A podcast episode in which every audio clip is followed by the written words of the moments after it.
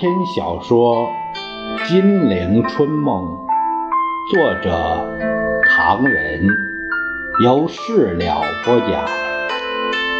第二集：十年内战。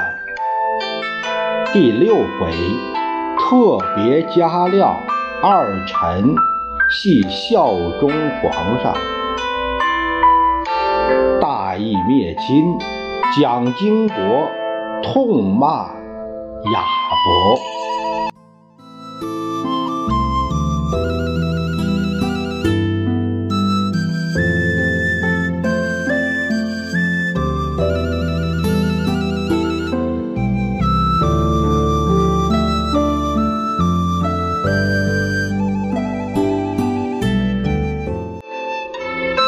张学良正想跟上去，不料。给宋美龄一把拉住，同时蒋介石回过头来说道：“汉卿，这几个美国朋友说谈的正好也是东北问题，我想把东北问题迅速解决，忙得很。你同苏联的问题自己料理去吧。”蒋介石说的轻松，张学良心头沉重，也无暇跟随宋美龄东逛西游。只好回去料理后事。宋美龄朝张学良的背影扑哧一笑，一摇三摆的来到书斋。只见声息毫无，烟雾腾腾之中，蒋介石直搓手，显得空气很紧张。三个美国人都咬着根大雪茄，躺在沙发里。宋子文双目注视地毯，有如一尊雕像，动也不动。孔祥熙右肘支撑在沙发扶手上，肥手托着夹，似乎已经入睡。人们瞧见宋美龄进门，顿时一阵骚动。也就打破了静止的气氛。宋美龄笑着问：“哎呀，绅士们，你们是睡午觉吗？”“ 哈哈，夫人。”美国人拍拍沙发的间隙，“请坐，夫人。”“怎么回事啊？”宋美龄坐下来，把长裙往两边一分，笑吟吟地问着：“这样的。”一个美国代表低声说：“刚才我们谈到一件事情，如今将军正在考虑。刚才我谈到一个问题，就是德国正在宣传说他们有经济危机引起崩溃的危险。夫人知道，德国是反苏中间，我们美国绝对不能仰望着这个反苏中间这样垮台呀。”我们美国有义务替德国找一条出路。啊，是啊，呃，呃，是啊。宋美龄张口结舌的一直说着，迎合着。于是，哎，于是。美国代表连抽了几口雪茄，哥伦比亚大学教授孟露便起草了一个草稿给国务院。他设计由德国向蒋将军供给建设材料，把这批材料的售价作为德国偿付英法的赔款，再转为英法偿付美国的战债，最后由美国转账为。对华贷款，好极好极了，非常好啊！啊，这样，美代表把半截雪茄放在高大的烟缸上揉吸了，然后他说：“既可以帮助德国避免崩溃，使他继续反苏，又能加强我们美国在中国的实力。”同日本争一争，这是我们美国反苏与帮助中国紧紧结合的一个得意杰作啊！哎呀，没有比这个更好的啦！啊，为什么没有声音？有困难吗？夫人，另一个美国代表插嘴说：“在中国，这个办法倒不至于有什么困难。”但因为这个计划本身太复杂，英法都不同意，不得已，我们便改用了美国银矿业资本家毕德门的提案。呃，毕德门。宋美龄伸出拇指，按了按太阳穴，这名字好熟啊！是啊，夫人。美代表说着，他说他是参议院参议院参议员，呃，兼外交委员会的副主席。他想到了好办法啊！毕德门先生果然有办法。他是怎么主张的呢？他的提提案呢，呃，的确高明。美国代表喷了一口烟，呃，为了避免使英法反对，贝德门另外出了一个主意，拿十万盎司的生银带给蒋将军，而另外由胡佛总统宣布一个各国国际贷款延期一年偿付的文告。同时实行填补因为遗漏的反苏部署。哎呀，真好极了呀！宋美龄几乎蹦起来，奔到蒋介石面前：“这么好的主意，你还考虑什么呀？” 嘿，哎，不是考虑这个。蒋介石尴尬的笑笑，问子文吧。毕德门的建议务需考虑。宋子文挪动了一下身子，让宋美龄在他身边坐下。我先告诉你，毕德门案在参议院这个外交委员会通过的时候，规定要在若干年内把中国变成一个单纯的美国过剩生产之围旅的殖民地。他们已经推定林百克的儿子林百乐到中国来专门接洽生银借款。林百乐，林百乐，而且快来了，还要到沈阳去会见张学良，复活并扩大美国在东北的铁路计划，准备修筑南满路并行线。续修葫芦岛军港，呃，不过宋子文磕了磕雪茄，深信这样一来很可能牵涉到新银行这个团的联合行动。不过这是后话，先把十万盎司生银拿过来再说吧。啊，有没有困难呢？十万盎司生银，他轻轻地碰了碰宋子文的手臂，大数目啊！现在是五十对五十。宋子文也低声答道：“美国是决定了，但也得看看局势。”那么，他宋子文朝蒋介石的方向努努嘴儿。又为什么原因他伤脑筋呢？你看他那死相，活像个和尚。他在考虑，我同庸之也一样在考虑，考虑什么呀？你当然知道卡耐基其人呢，美国钢铁大王。不久之前，他还派过。一个记者团到中国和日本去游历呀？是啊，宋子文点点头。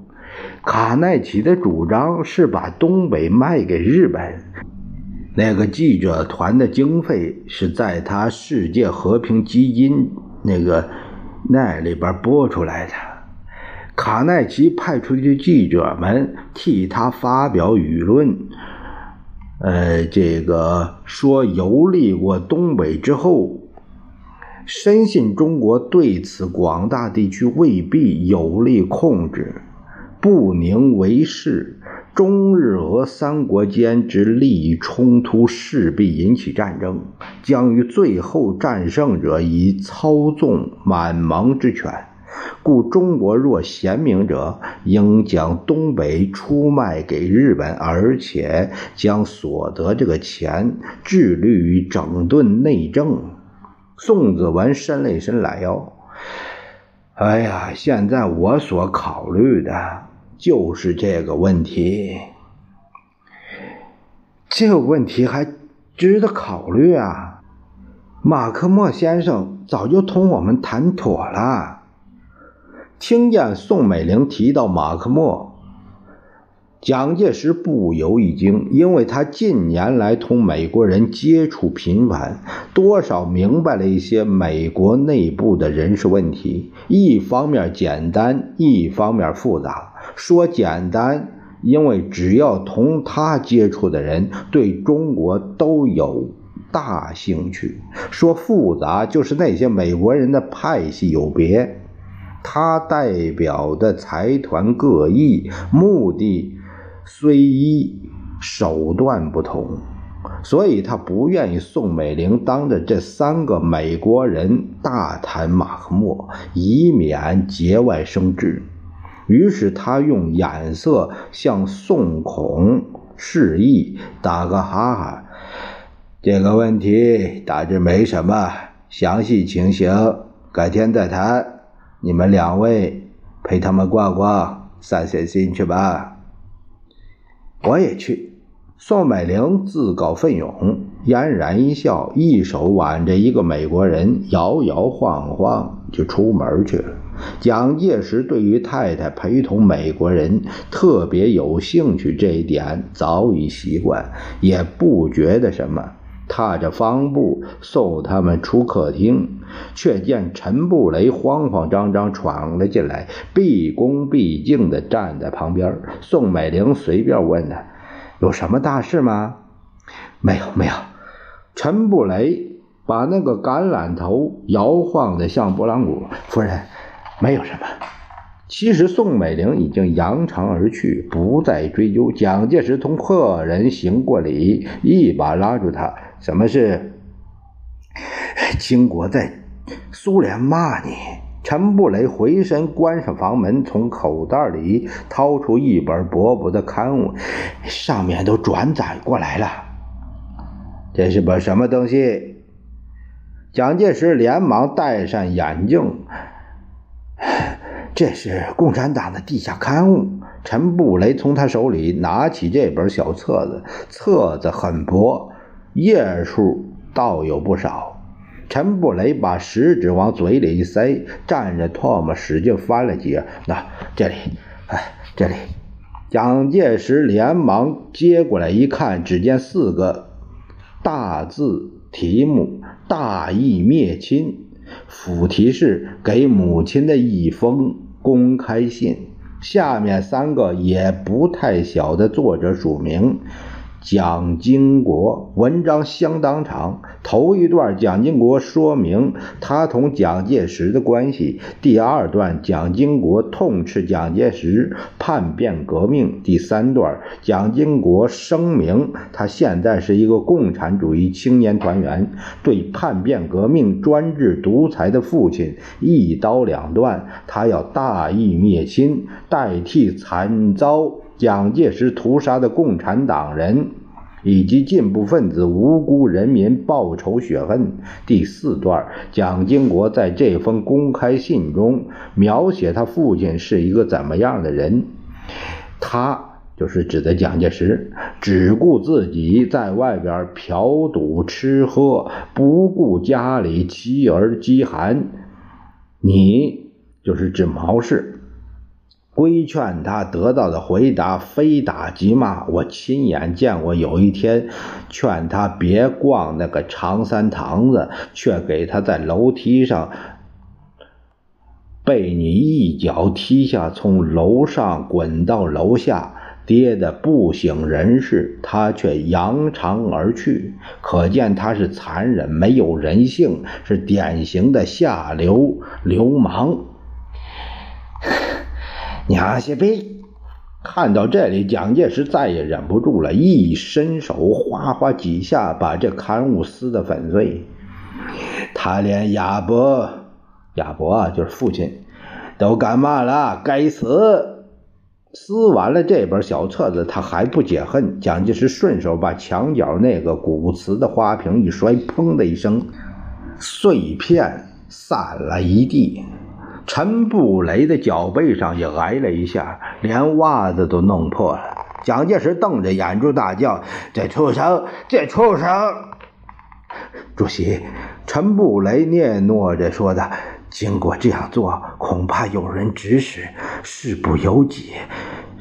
您不必生气。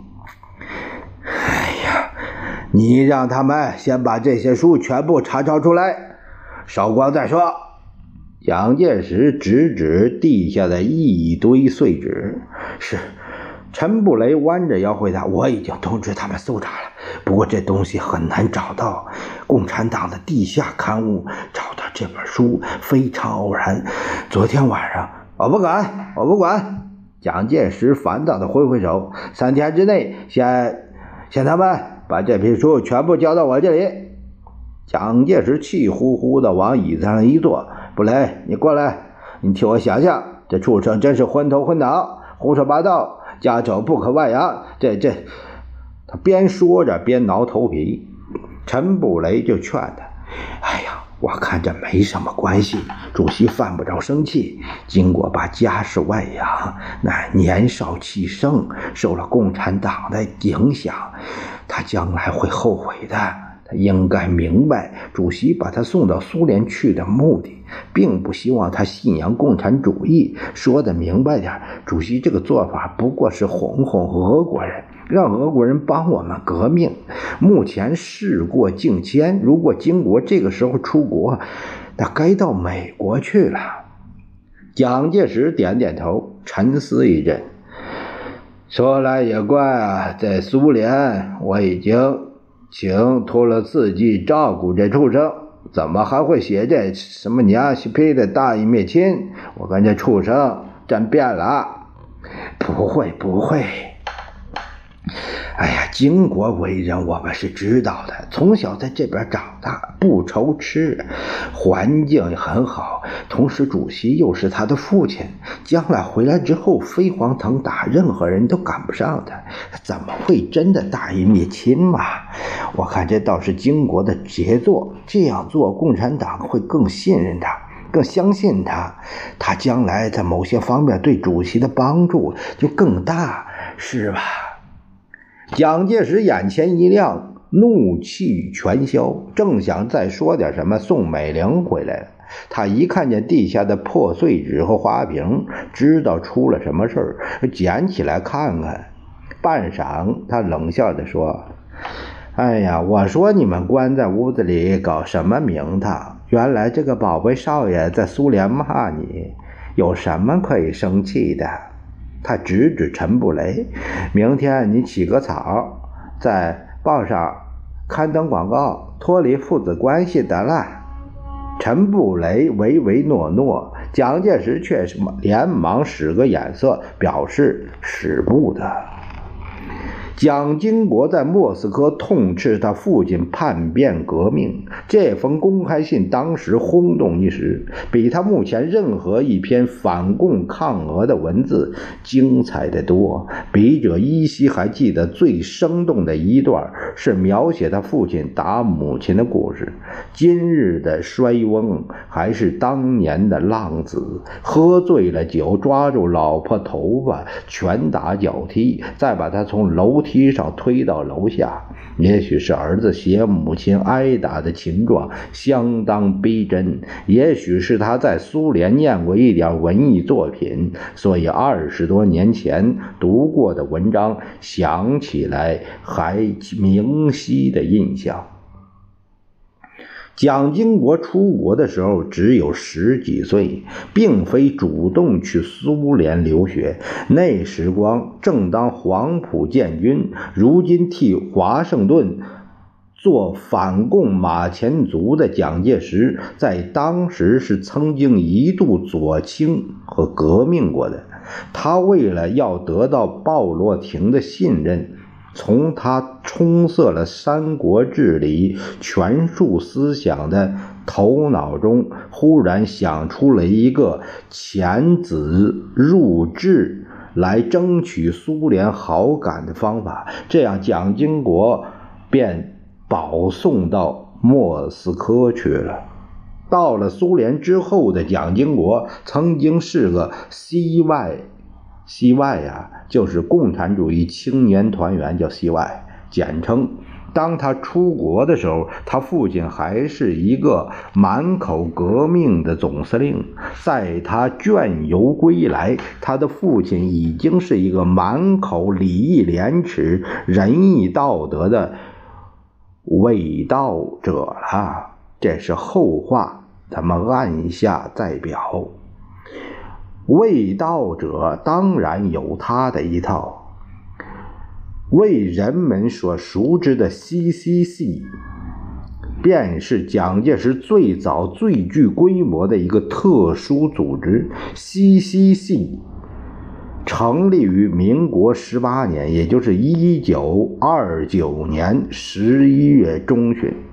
民国十七年间，有济南惨案，东北统一，蒋介石出任南京政府主席，各路将领反蒋，韩复渠、石友三被收买、倒冯等大事。民国十八年间，继张学良奉命反苏之后，冯玉祥、阎锡山共同反蒋的战争正激烈进行中。蒋介石为了巩固他的地位，把青红帮的黑社会组织现代化起来。首先是产生了 CCC。CC 的来源说法有两种，一个是陈果夫、陈立夫兄弟，这个陈的前面那个字母是 C，啊，CC 就是二陈的缩写。第二种说法是中央俱乐部。叫 Central Club，这个 Central Club 就是这个两个字的缩写。不管哪一种说法，反正都是以二陈为中心的集团。有人说，CC 豪门资本在四大家族或五大家族，就是五大家，如果把政学系也算在内，这样它是比较后起的，比起孔宋来。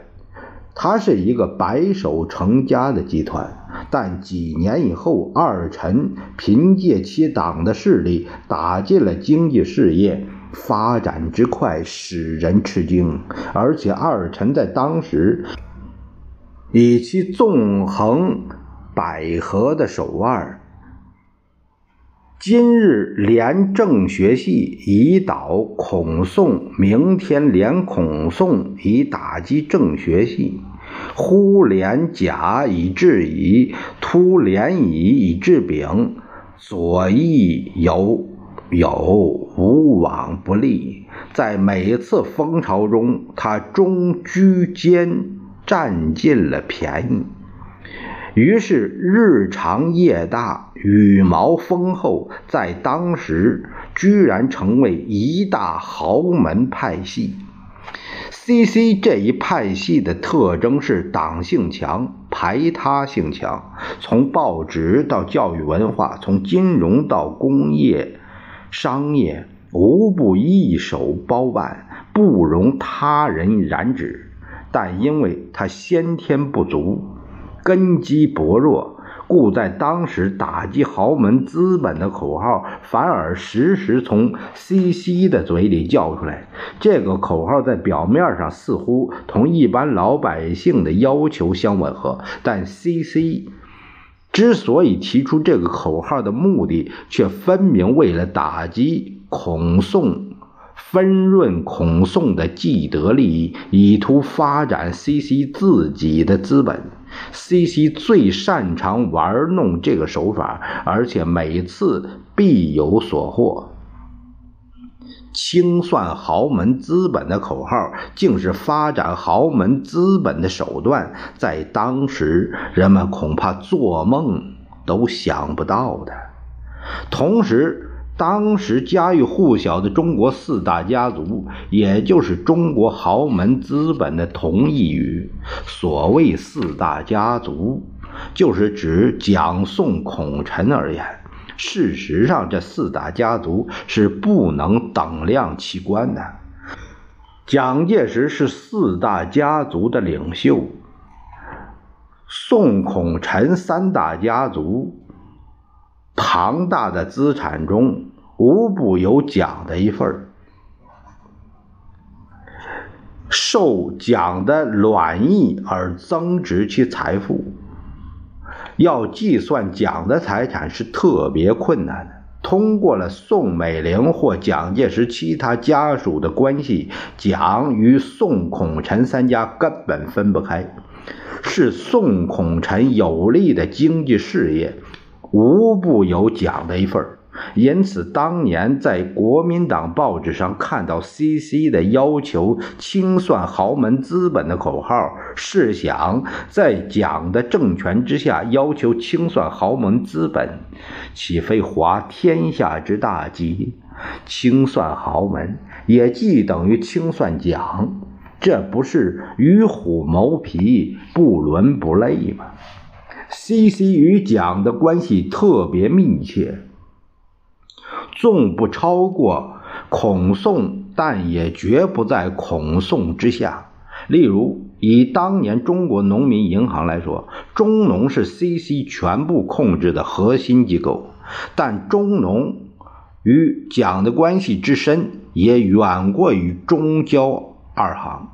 中农也可以说是蒋的私人银行，有些地方蒋与二陈简直是。二为一体，因为二臣是蒋的最亲信干部，其地位相当于明末的宦官魏忠贤。